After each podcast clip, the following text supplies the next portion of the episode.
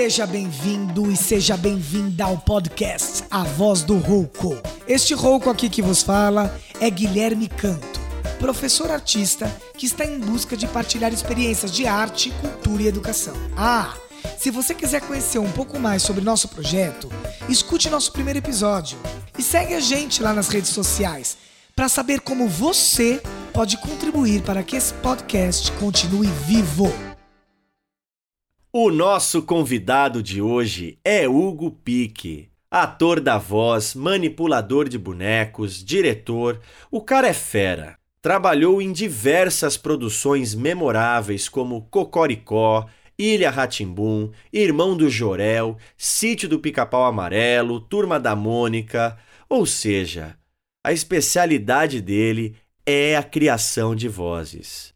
E é sobre isso que ele conversa conosco hoje. Essa voz é sua? Qual a personagem que você dubla? Você também cria voz? Achei que você só imitava. Imita a voz daquela personagem agora, por favor.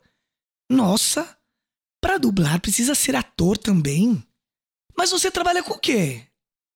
Essas são algumas indagações, talvez um tanto quanto equivocadas, que nosso convidado de hoje deve receber frequentemente. Afinal, estou aqui agora ao vivo e a cores com o queridíssimo talentoso ator, locutor, diretor de voz original e casting, dublador e manipulador de bonecos, Hugo Pique. E tudo bem? Seja bem-vindo! Muito obrigado. Que alegria poder estar aqui. Obrigado mesmo, Gui. Além de, do carinho que eu já tenho por você antes de podcast e tudo, é uma honra, então, pela pessoa que você é e pelos projetos que você faz, pelas pelas intenções que você tem de só levar coisa boa pro mundo afora. Então, eu tô muito feliz. Ah, meu Deus, agora eu tô, tô aqui voando. Muito obrigado pela sua disponibilidade, pelo seu carinho. E que fique claro, né, o que nós estamos tentando marcar isso há um tempo, isso significa Sim. que esse encontro é esperado muito. e especial. Sim. Então, vamos lá. Agora estamos concretizando gratidão. Então, assim, a primeira coisa que eu acho que é legal da gente pensar é que enquanto artista, você apresenta, evidentemente, uma intensidade muito, muito marcante com a voz, com a expressão vocal. De onde vem essa paixão toda? Fico imaginando, será que você, criança, já era aquele que ficava imitando vozes? Conta tudo! Bora então. Olha, eu me lembro que desde criancinha eu sempre quis ser ator no pré-primário, fui escolhido para ser o protagonista da pecinha do Dia das Mães. Era a história de um, de um menino que queria encontrar um presente para a mãe, mas nunca ficava satisfeito. Então ele ia pedir para a abelha, a abelha falava: ah, por que você não dá mel para ela? Ah, mel não. Então vai falar com o coelhinho. Por que você não dá uma cenoura para tua mãe? Não, acho que cenoura não, porque. Enfim, a vaca ah, dá leite, não sei o que. Até que ele ia falar com o beija-flor. E o beija-flor falava: dá uma flor para tua mãe. Aí eu pegava a flor e chamava minha mãe no palco e dava. Tem uma foto super bonitinha disso até hoje. E desde então, eu lembro que tinha aquele programa do J. Silvestre, eu acho, que falava Esta é a sua vida. E aí eu lembro que uma vez ele fez sobre um bailarino. E ele falava, um bailarino com B maiúsculo. Eu lembro do momento que a minha mãe me pôs para dormir e eu falava, mãe, como que é teatro de, de, de letra grande? Ela, como assim? Aí eu contei, aquele lá era bailarino. Ela falou: não, é com letra maiúscula, não é teatro, então é ator. Você quer ser um ator com A maiúsculo. Então sempre quis ser. Minhas brincadeiras de criança era eu assistia muitos desenhos da Hanna-Barbera, né? Porque a gente Sim. tinha, sei lá, quatro, cinco emissoras de TV, que era VHF. Então eu assistia muito programa, muito desenho animado. E eu não sei se eu copiava essas vozes, mas eu tentava reproduzia essas vozes à minha maneira. Eu era fã do programa Bambalalão da TV Cultura, que tinha muito boneco. Eu tinha um saco com mais de 20 bonecos. Cada boneco tinha sua voz. Então, sem perceber, eu acho que na minha infância eu já fui desenvolvendo uma habilidade para ser manipulador de bonecos e para ser criador de vozes. E quando eu me formei no, em teatro, eu fiz Teatro Escola Célia Helena, o primeiro trabalho profissional que apareceu assim que eu me formei foi com um espetáculo de bonecos feitos pelo Jesus Seda, que era o cara que confeccionava os bonecos para TV Cultura. É, Castelo Ratimbum e tal. E ali pronto, foi, eu me encontrei. Aí seis meses depois eu já tava no Cocoricó, fazendo voz para boneco, manipulando boneco. E pra voz original foi um pulo. Só tirei o boneco, continuei criando voz. Mais Que ou menos legal. isso. Resumidamente, é- esse foi o caminho. Nossa, você foi objetivo, gostei. Assim, você deu um panorama geral muito legal. E eu queria. Acho que, para começar, como a gente falou de várias funções que você desenvolve, né, de- como ator, eu acho que é importante a gente esclarecer uma, algumas diferenças, inclusive para mim. Bora. Qual seria exatamente a diferença entre locução, voz original e dublagem? É, e aí pergunta: existe alguma linguagem, não sei se é linguagem que se diz, mas que alguma dessas te toca mais, te encanta mais? Hoje em dia eu tô muito fascinado pela locução. É, porque eu, eu sou movido a desafios, assim, demorou um tempo para eu entender. Eu, eu gosto de uma zona de insegurança que eu possa descobrir mais coisas e que exija mais de mim, da minha criação. Para você ser locutor, você não precisa ser ator. É, ah, você tem que ter uma voz bonita? Não, também. Você tem que ser um bom comunicador. Tanto é que esse, esse termo locutor está sendo deixado de lado e as pessoas estão assumindo mais comunicador. Então, até poderia falar que eu sou comunicador. A locução tem me chamado muita atenção porque é uma coisa que eu faço já há 11, 12 anos, mas eu nunca exerci com, com firmeza. Sempre eu encarei como, putz, alguém me chamou ali para fazer uma locução, eu vou lá ganhar um troquinho. E, e com a pandemia eu fui, fui a fundo nisso e, e virou muito rápido, graças a Deus. Mas eu tenho paixão por tudo que eu faço. É, voz original, manipular bonecos. Agora eu tô mais velho, então é bom que eu não manipule tanto, porque o corpo já não responde do mesmo jeito. Porque é super corporal, É cansativíssimo. super cansativo, é muito. é- exige muito do físico, muito. é, por- pode dar tendinite, pode dar uma, uma distensão, um estiramento. Já tive aí um- um- uns acidentes de percurso, nada muito grave, mas por né, ler, lesão Sim. por esforço repetitivo. Eu adoro criar vozes, é, mas eu, eu acho que ainda que não, não se exija ser ator, ser, pra, não, se, não se exija ser ator para você ser locutor, ainda assim é um trabalho de construção de personagem. E isso é o que mais me fascina. Não importa se é na dublagem. Dublagem eu acho que é um trabalho de reconstrução de personagem. Alguém construiu, então você tem que ser muito exímio e fiel à construção de alguém, à criação de alguém. Voz original não, você parte do zero. Como você vai criar um personagem para o teatro ou para um live action, para cinema, para TV, para uma série, né? Ah, e mesmo para locução, você precisa saber quem é você, o que você quer, para quem você está falando, qual seu objetivo, ah, por que você está falando isso. O princípio é o mesmo. Legal. Stanislavski tá aí, né? Tá. Explicando essas histórias todas. E legal que você trouxe já a questão da dublagem, porque não sei se é exatamente um preconceito, mas eu fico pensando que existiu ou existe um certo preconceito por parte dos atores quando se fala em dublagem, porque no sentido de que atua como intérprete de algo que já existe, que é o que você já disse, né? Uhum. Como que uma imitação ou do que já está posto, que pode até parecer como se fosse um processo menos criativo. Você concorda com isso? Eu não concordo que é um processo menos criativo. Esse sim eu acho que é um preconceito. É, Não é um processo criativo. Eu acho que é um processo, um processo menos criativo. É um processo de simbiose.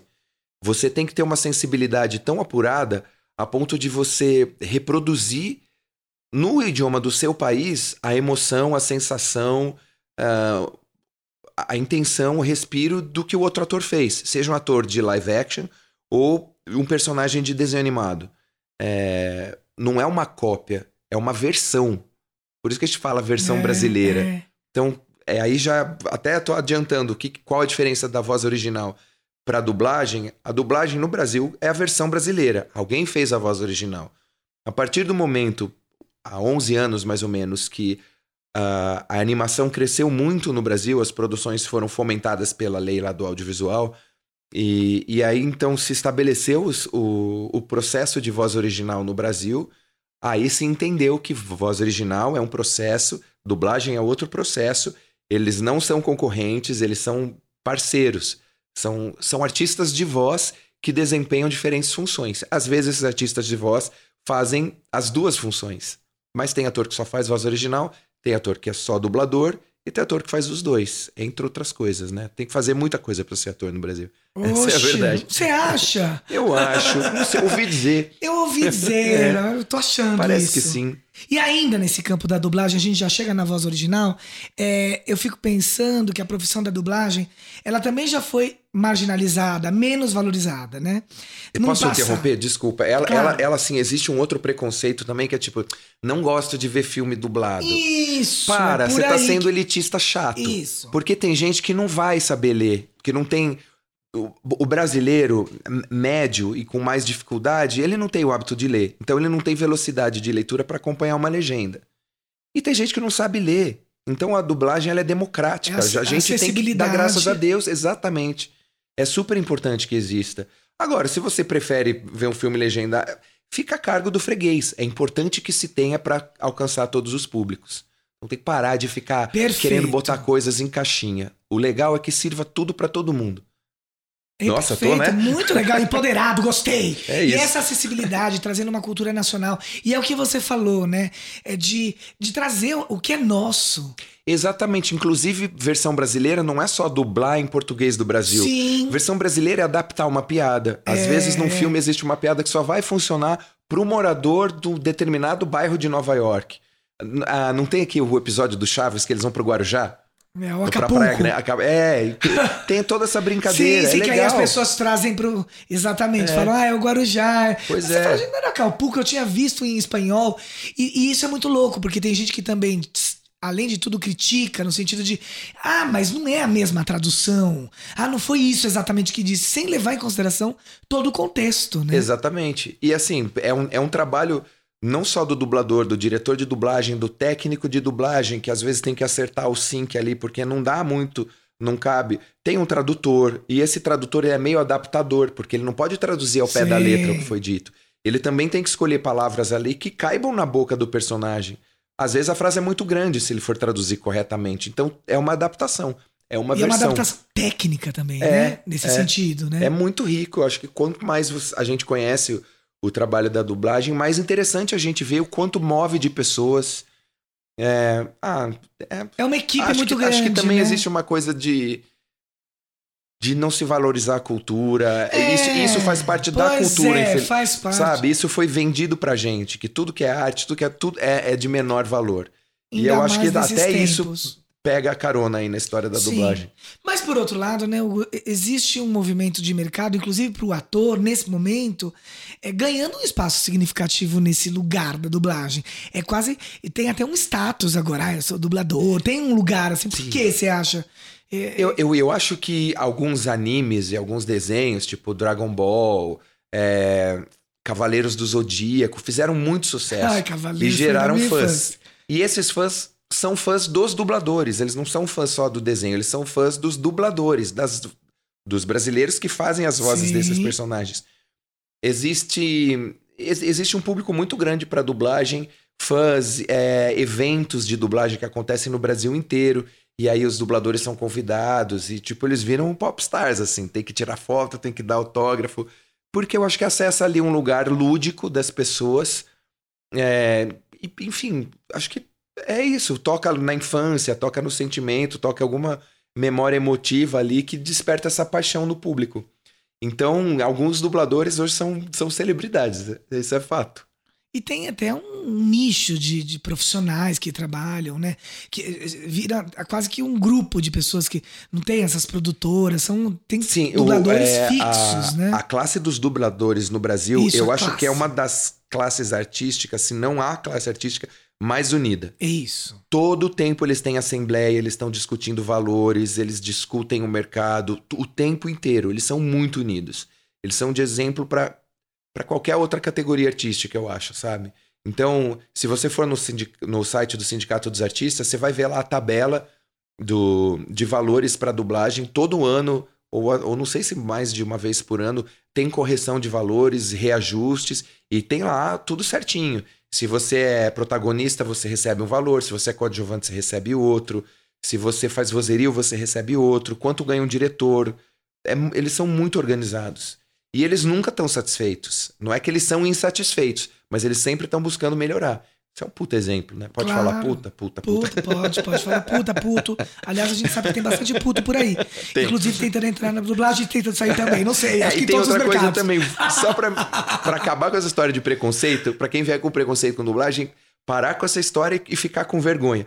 Muito ator falava, não vou fazer dublagem, ai, dublagem é um trabalho Pois é, menor do ator. isso. Chegou pandemia, Pois que atores é, que continuaram pois trabalhando? é. Os dubladores. E aí o dublador elitista, o ator da elitezinha, que, ai, dublagem é um trabalho melhor, aonde ele foi bater? Na Olá. porta da dublagem. No fim, Aí todo, mundo quis quer uma certa dublagem. estabilidade, quer dinheiro no Exatamente. bolso, É. trabalhando quarto ou não, né? Pois é, então pega o seu status aí, o seu egozinho e.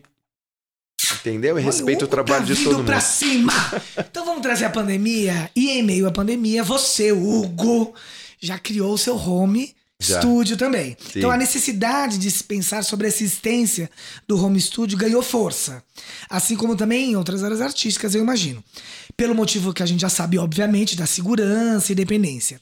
Com isso também pode vir, Hugo, eu fico pensando, uma desvalorização e um rompimento de um sistema sólido funcional nesse mercado que já estava consolidado, né, no sentido de produtoras e tal. Você acha que isso é inevitável e permanente no sentido que não volta mais?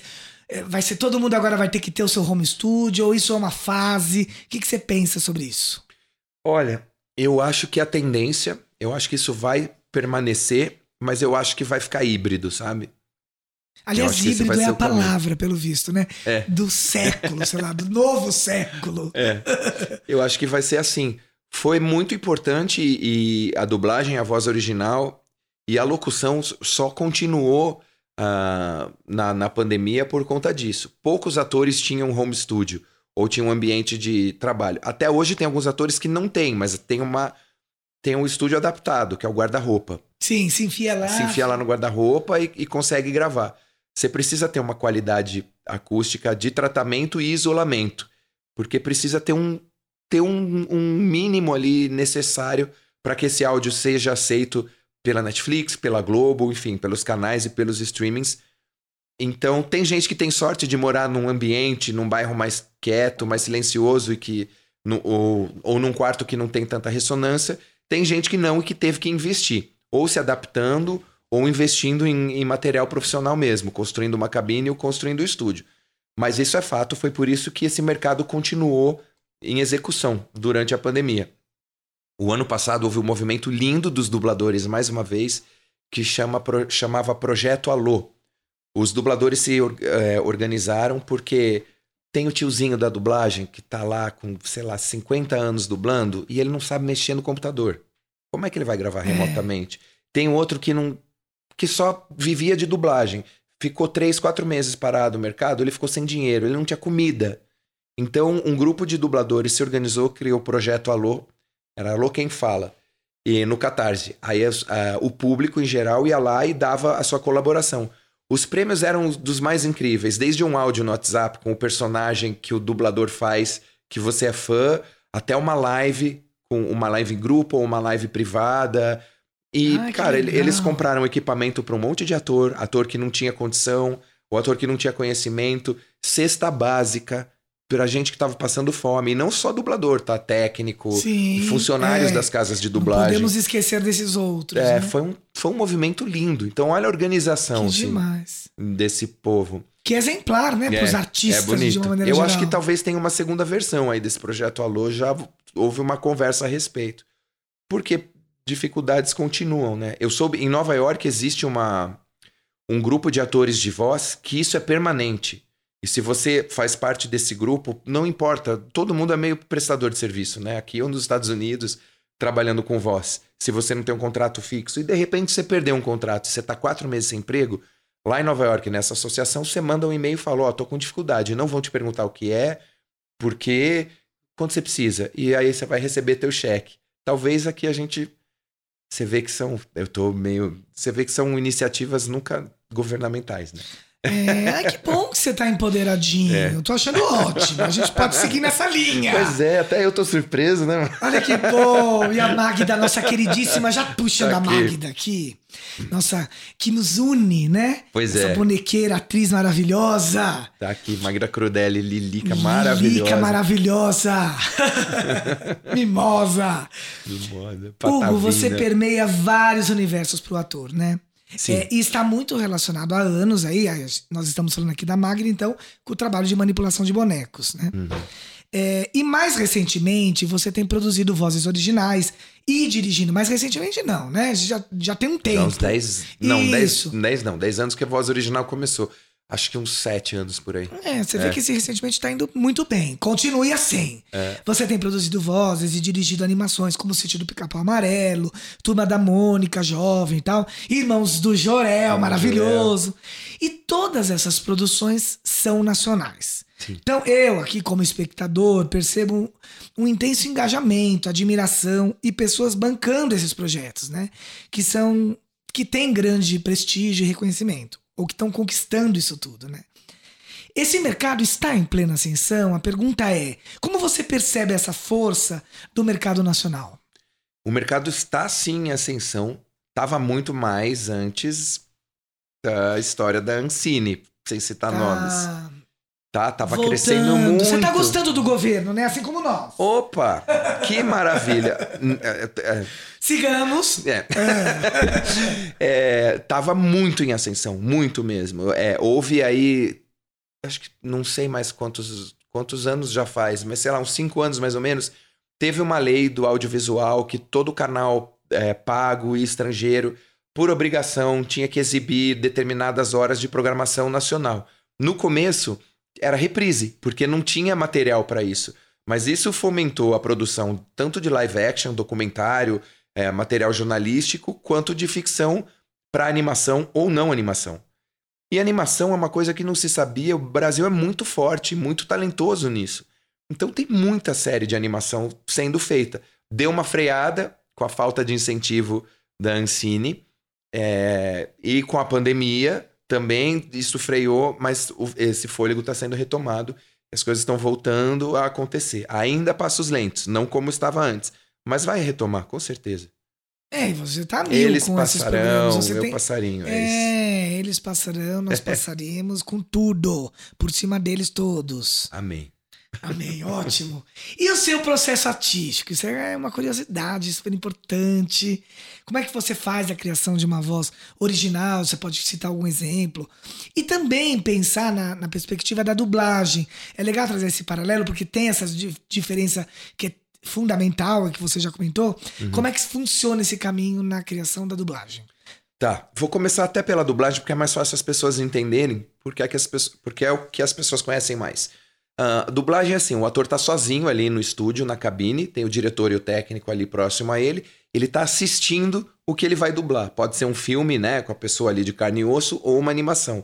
Ele assiste essa cena, ele já tem a voz gravada, então essa voz é uma inspiração para ele. Só que pensa assim, num filme ou mesmo num desenho original, quanto tempo o ator teve para construir aquele personagem? O ator tem o tempo que ele tá assistindo a cena. Muitas vezes ele vai lá dublar e ele nem sabe o que é. Ele sabe na hora só. Então ele tem que estar com os sentidos todos ali muito aflorados e a- em alerta para poder absorver tudo isso. Então ele assiste a ceninha uma vez, aí ele já dá uma passada ali com o texto, dá uma ensaiadinha e aí ele sai gravando. E ele só faz as falas dele, ele não vê o filme inteiro. Ele só vê onde, onde o personagem dele fala, ele vai assistir e vai substituir. Vai fazer a versão brasileira. Isso é dublagem. Voz original, ah, você parte do zero, né? O personagem é criado pelo roteirista, pelo diretor da geral, pelo ator e pelo animador. O animador é o cara que vai fazer a animação. Pra mim, esses são os caras que constroem o personagem. Mas a voz, quem vai dar é o ator. Ele vai receber um briefing do que é o personagem, uma gênese, né? Contando um pouco da personalidade do personagem. Às vezes não acontece, mas, bom, se, se são os personagens principais, normalmente já vai ter o character design ali do personagem, né? A fotinho do personagem. Isso é um, é um material de inspiração pro ator. É a partir dali que ele vai desenvolver a personalidade, é, a maneira de articular a, as palavras, o timbre da voz, a velocidade, o ritmo, a cadência. O meu processo particular é assim: se eu tenho a figura do personagem, era muito próximo com o que eu fazia com bonecos, né? Só, boneco ainda tinha vantagem que eu vestia o boneco na mão. Então eu sentia o peso que o boneco tinha. Eu, a, a, a, abertura de boca que ele tinha. Às vezes tinha boneco que era duro para abrir a boca. Às vezes tinha boneco que era bem molinho. Isso tudo já ia pensando. Falei, bom, então se ele tem essa boca dura, em boca dura, eu vou eu vou colocar uma, um jeito mais diferente de falar, que condiz com o movimento que ele tem. Na animação a gente não tem isso. Na animação ela pode se mexer da maneira que quiser. Então eu vejo a fotinha do personagem e vejo ali, sei lá, Pedrinho tem 13 anos, é irritadiço, é enjoado, é mal-humorado. É, e vamos supor que ele tenha um óculos que fique na ponta do nariz dele. Então eu já vou trabalhar uma voz mais fanha, e ele irrita disso, e eu vou criando jeitos, eu não acredito! Entendeu? Agora, sei lá, ele fala assim: gordinho, boa praça, é, gosta de estar tá bem com todo mundo, é, Aí eu já vou numa coisa mais airada, né? Porque é boa praça, minha postura corporal muda, eu fico de braços abertos porque eu tô feliz pro mundo, né? Se eu for fazer um vilão, que é todo introspectivo, recalcado, eu também uso o meu corpo muito para criar essa voz. Meu, se, se eu caio os meus ombros para frente, invariavelmente a minha voz vai ficar mais aqui. Né? Se eu abro o meu plexo solar, né, eu fico mais galante, galanteador para falar. Então eu uso elementos físicos para criar a minha voz. As pessoas acham que criar voz é só fazer vozinha. Eu detesto quando eu falo assim, ah, eu sei fazer vozinha. É a brincadeira do início. Imita aí a vozinha. É, tipo, você... vozinha você faz lá na mesa do boteco, do bar, com seus amigos para contar uma sarro. piada. Isso. Agora, construção de voz, eu vou usar meu corpo. A voz vai ser só reflexo do corpo que eu construí. E aí tô depois, indo longe demais, não? Imagina, maravilhoso. E aí, assim, e depois vem esse trabalho de animação, mas ah, exatamente. Então Porque, na voz é, original a gente, a gente curioso, cria a voz. É é exatamente. É Diferente da dublagem, que já tá tudo pronto e há uma substituição. Sim. Na voz original, você cria então toda essa voz, você grava os diálogos antes da animação ser feita. Depois que você grava o diálogo, normalmente com o elenco inteiro junto, isso é chamado de gravação ensemble. Tá o elenco inteiro junto se assistindo, normalmente em meia lua no estúdio, um interagindo com o outro como se fosse um, ao vivo, como se fosse uma radionovela, como se fosse uma peça de teatro. Esse é claro que tem ali um, uns procedimentos. Eu não posso falar em cima de você, porque senão na edição pode dar ruim, enfim. É, mas é, é, é interpretação ao vivo, ali em tempo real. Esse áudio é editado e é enviado para a produtora de animação, para o estúdio de animação. Aí então a animação vai ser feita. E os animadores vão aproveitar cada respiro que Nossa, o ator que deu na interpretação. Isso, né? E quando você assiste, você fala: ah, eu respirei aqui, ele animou esse personagem respirando. Eu fiz um. Né, aqui e tá lá na boca do personagem isso. Isso torna o trabalho muito mais rico. Sim. Então, ali, se você for medir os valores, ai, dublagem é menos artístico. Não, é outro artístico. É outro. É outro Voz original é... é, é outro artístico diferente você tem que ter habilidades diferentes, mas um não se sobrepõe ao outro. São processos diferentes. Aí, em algum momento, depois que a animação está pronta, já usaram a sua voz para a animação estar tá pronta, existe um processo que chama ADR, que é Automated Dialogue Recording, Automatic Dialogue Replacement, um termo em inglês que nada mais é do que correção. Então, eu, como diretor, assisto a série e falei assim: ah, que esse personagem está fazendo. Ele abriu a boca com uma cara de espanto e não tava no roteiro. Eu falei, aqui cabe eu botar uma reação para ele fazer assim. Ah! Então o ator volta pro estúdio, aí sim sozinho, e aí o processo é muito parecido com a dublagem. Ele assiste a animação e aí ele corrige alguma fala que não ficou boa ou por conta de captação do áudio, ou porque mudou o texto e para colocar reações que não estavam no roteiro, mas que vieram na animação. Ou seja, o processo criativo da animação em voz original é, o Juliano Henrique, o criador do Irmão de Jorel, ele fala uma coisa que eu adoro e nunca esqueci. Ele falou assim: o roteiro só acaba quando vai ao ar.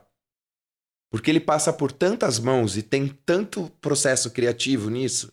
Tem a reunião de briefing do diretor, né? tem a reunião de briefing com o roteirista. Aí o roteiro tá pronto. Tem a reunião de briefing comigo, diretor, e com o diretor da série. Aí tem a gravação com os atores. Vai vendo, cada um vai botando sua criação em cima disso. Depois vai pro estúdio de animação.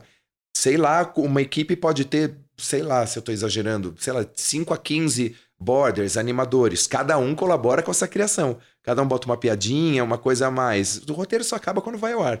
Que aí o canal recebe e fala: pronto, tá pronto, agora vai pro ar. Porque senão sempre vai ter uma coisinha a mais para se criar. Então é muito rico. Nossa, É. demais. E você atua tanto como ator mesmo, como diretor de voz. Sim, tem, Parece- tem séries que eu tô só como ator de voz, tem séries que eu tô como ator de voz e diretor, e tem séries que eu tô só como diretor de voz. E qual que você se identifica mais? Ai, não sei, porque cada série tem uma coisa que eu gosto específica de cada série. E eu, e eu sei separar muito bem quando eu sou ator e quando eu sou diretor. Mesmo que eu esteja, eu seja o Isso que eu diretor ia de mim perguntar. mesmo. Você também, muitas vezes, é diretor e também tem uma voz ali sua, né? Sim, é. Quando, quando eu sou ator, eu, eu aproveito a reunião de briefing com o diretor geral da série pra saber que caminho vai. Então, tipo, é, é, e, enfim, eu vou atuando. Se eu tô atuando junto com os outros atores, é, eu passo as orientações pra todos os atores, a gente faz uma leitura geral do roteiro antes de gravar, mas eu gravo essa leitura, porque às vezes saem coisas muito espontâneas que na hora de gravar o take valendo não fica tão legal quanto foi na leitura. Então já gravo essa leitura de backup. Mas aí eu faço o take 1, se for necessário eu faço um take 2. É, ou se tem uma, uma outra frase só pra refazer, eu- a gente faz o chamado ABC. Eu falei, pega aqui a linha 35, faz um ABC dela pra mim. Aí o ator dá, sei lá, três versões, por isso que é ABC. E aí a gente escolhe a versão que, que gostou mais. Quando eu tô dirigindo e atuando, é, eu acho que eu sou mais exigente comigo do que com os outros atores. Mas dá certo, assim. Eu acho que eu já consegui separar o cérebro pra funcionar junto com várias funções. Sei E você também faz direção de casting, que capta Também, os ah, atores. essa parte eu pra- adoro, é. É Imagino, eu adoro fazer, que é. Eu falei que eu gosto de desafios, né? Então é um desafio. Chega uma série nova e tem os personagens todos. Eu adoro descobrir novos talentos. Eu procuro. Agora não, que, né, quem não tem teatro. Mas eu, eu procurava muita gente no teatro, o que não é sempre um sinônimo de sucesso. Eu dirigi algumas séries musicais, não dirijo a parte da música. É, então eu, eu gostava muito de chamar atores de musicais para fazer testes. Mas é engraçado, tem ator que se dá bem no estúdio, que entende que é outra linguagem, é outra emissão de voz, é outra postura corporal. E tem ator que não dava certo, porque é tudo muito grande. E- Mas eu adoro essa parte de descobrir talentos e de, e de fazer teste presencial com os atores. Experimenta, vamos tentar esse caminho, vamos não sei o quê. é, As pessoas acham que um diretor ele já tem tudo na cabeça dele e ele só pede pro ator executar. Eu, eu, se existe essa ideia, eu gostaria de quebrar. Não sei se os outros diretores são assim, mas o meu instrumento de criação é o próprio ator. Eu sempre gosto de ver o que ele oferece. Claro que eu tenho um caminho, eu sei o que a gente está buscando. Mas eu sempre gosto de ver primeiro o que o ator oferece. E aí eu vou trabalhar junto com ele para chegar no resultado que eu quero. Mas eu, eu gosto de deixar o ator muito livre, assim. Então não tem essa, acho que de que é o, o diretor que manda, eu tenho que saber o que está na cabeça do diretor. Não, você tem que saber qual é o briefing. Você tem que saber o resultado que querem. Mas o que está na cabeça do diretor e, e do dono da série ah, é, é o teu bom desempenho no teste que vai determinar. Compliquei muito. Imagina, não? eu tô aqui adorando. É, às vezes eu falo, falo, falo, falo, nossa, onde é que eu tô? Não, muito bom, muito legal. E você, como um ator, diretor cheio de nuances, existe alguma voz que ecoa dentro de você e que merece ser ressoada? Sei lá, talvez alguma coisa que você queira dizer, alguma coisa que eu não te perguntei, que você fala, meu, eu queria te dizer isso, eu queria comunicar alguma coisa, ou até, sei lá, aqui dar uma canjinha pra gente. Eu falei no início que é equivocado, mas a gente, né? é Não, espectador. Lucas assim. Ah, eu tenho, eu tenho uma voz que é a voz mais importante da minha vida de personagem, com certeza, é que tem uma outra que fica com ciúme. Então você faz as duas. Vou fazer as duas, que é. Ô, Guilherme, é, eu tô aqui, é podcast? É podcast. É, Pode comer também? então me serve uma alfafa aí. Ah, eu também quero falar. Ó, peraí, Astolfo, eu tô falando. Mas eu quero falar. Peraí, Astolfo. Eu, eu quero falar, deixa eu falar. Ô, Oi, Gui, oi todo mundo. É, o Alípio quer alfafa.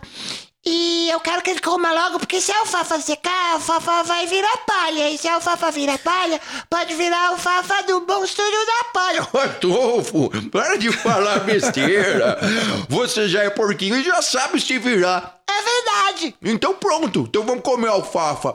Eu queria. Eu queria. Eu queria. Paçoca. Paçoca. tá bom. um beijo, gente! Tchau! Tchau, Gui, um beijo. Beijo, meus queridos. Que lindo! E cara, olha, tem aqui, temos uma presença aqui da Lilica. Ela, ela pode dar uma risadinha. Ela pode falar alguma coisa. Jura? Fala aí. Eu tava aqui me segurando. Eu quero paçoca. Eu também! Então vamos comer paçoca? Oh, a Magda colocou amendoim. Ela colocou também, tem bolo, donuts. É, tem. Tem donuts. Tem, tem Tem cobertinha. torta de morango. Eu vou comer torta de morango, então. Tem, que mais que tem? O Gui trouxe esfirra e coxinha. Tem Mais sorvete? coxinha você não vai querer. Coxinha de galinha? Não, não, vegana, vegana, vegana. Vegana. É de palha, do nosso É? da palha. É, é verdana? É Palha. verdinha? É ver- verdinha. Verdinha. Então tá bom, eu quero. Verdinho é bom, verdinho é bom, vem! que lindo!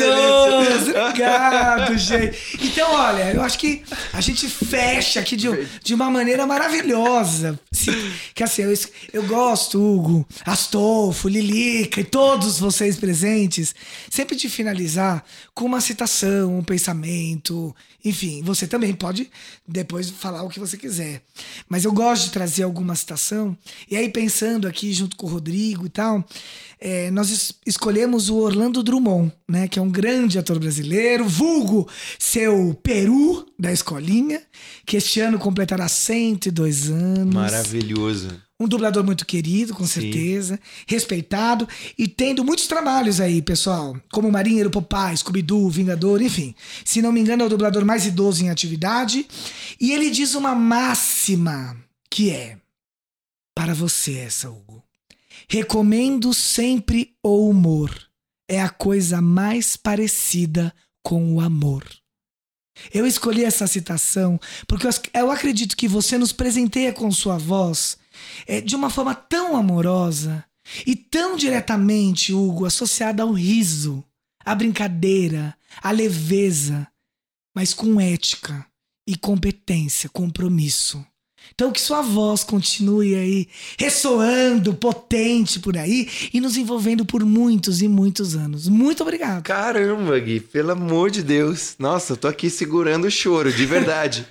e, e lembrou um pouco também a, a frase que ficou tão conhecida, né, do Paulo Gustavo, que rir é um ato de resistência. Caraca, é só isso que a gente precisa, gente. É só rir e amar. Você fechou com chave de ouro. Eu tô emocionado, porque eu pensei Caramba. muito no Paulo Gustavo hoje, quando eu tava Nossa, finalizando o caraca, roteiro. que difícil, gente. E Eu é, vamos lá, tamo junto, gente. Todo mundo chorando aqui, mas a gente Caramba, pra onde a gente foi? não sei. Mas a gente tá fechando Mas com é, amor, com riso como ele queria. Muito amor pra todo mundo, muito amor e riam mesmo. Riam. É o melhor remédio, é um ato de resistência e o humor é o que mais se aproxima do amor. Lindo. Obrigado. Obrigado. Obrigado, um beijo. Um beijo.